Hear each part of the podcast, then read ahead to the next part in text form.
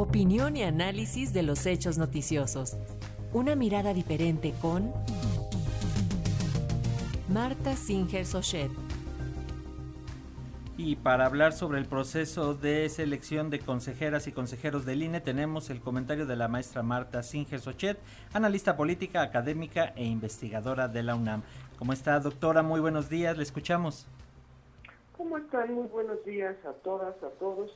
Bueno, pues sí, estamos ya en la recta final de, la selección de quienes ah, tendrán en sus manos la organización de los procesos electorales nacionales. Labor eh, francamente importante en, una democracia. Y eh, es por eso que es eh, de interés generalizado que está ocurriendo con este proceso y qué es lo que va a ocurrir, cómo va a terminar esta historia.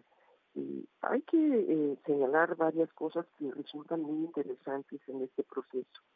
El primer aspecto es que eh, eh, en general, digamos que el comité técnico eh, que fue definido para llevar a cabo esta tarea mantiene cohesión, mantiene un acuerdo general, a pesar de que una de las integrantes, María Esther Azuela Gómez, hizo un voto particular que es público y que eh, nos da la pista de en dónde pudieron haber estado las diferencias. Quizá eh, con el tiempo podamos llegar a saber cómo votaron adentro de ese eh, comité para llegar a establecer esta lista pues tan especial.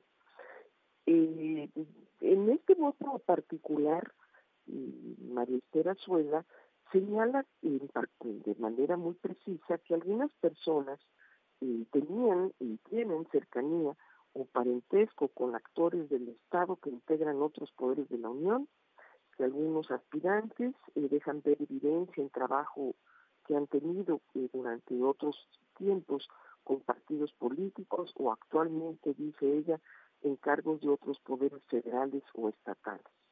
Y efectivamente, este, este grupo de personas que han sido seleccionadas para integrar las eh, quintetas eh, pertenecen a, podríamos decir, un grupo eh, de alguna manera cerrado, un grupo de profesionales en la materia electoral o un grupo especializado en el conocimiento sobre la materia. Algunas de las personas integrantes de la quinteta, en particular a y, Berta Luján, se le eh, señala que no, no, no, tiene experiencia electoral. No obstante, eh, pues es la persona que mejores calificaciones obtuvo en conocimientos sobre la materia.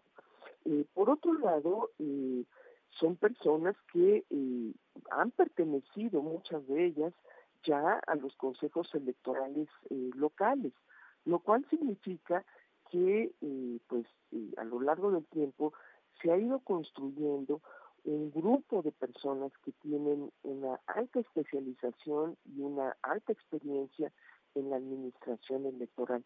Destaca sobre todo, eh, y es, un tema eh, que habrá que analizar eh, más adelante, que no están en ese grupo, ni siquiera en el listado completo de quienes pasaron las pruebas, no hay una representación de todos los consejos de todo el país, sino que eh, se concentra en algunas entidades federativas. Y claramente pues hay gente de Tabasco, hay gente de, bueno, de la Ciudad de México, muchos nombres, de Oaxaca, de, ya, ya yo he dicho Tabasco, Baja California, pero hay otras entidades de la República que no, parece que no, no, no expresan eh, eh, vocación por la continuidad en la carrera electoral. En todo caso, el proceso de designación ha sido un proceso terso, en donde incluso los que no quedaron han dicho que eh, pues todo eh, funcionó de una manera eh, transparente o de una manera que no deja el pie a la crítica y sobre todo no han impugnado el proceso.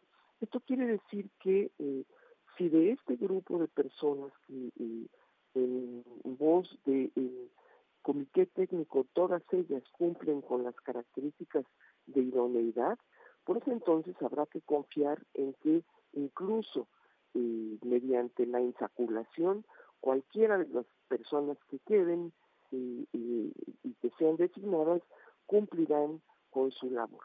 Ojalá que así sea, porque en todo caso, con acuerdos o sin acuerdos de los partidos y de las fuerzas eh, políticas que pudieron intervenir directamente tanto en, la designación del comité técnico como en las valoraciones que ahí se hicieron, pues de aceptar los resultados. A estas alturas pareciera ser que la voz sobre el resultado quedará en la vigilancia que desde la sociedad civil, desde la ciudadanía, desde el pueblo o como quieran llamarle al conjunto de las personas que eh, formamos parte de eh, eh, la ciudadanía, esas estas personas que podamos vigilar y atender la manera como se desenvolverá en el futuro cercano el Instituto Nacional Electoral y con las reglas que existen y con las reglas que podamos modificar para tener un organismo verdaderamente autónomo y sólido en corto, mediano o incluso largo plazo. Muy buenos días a todos.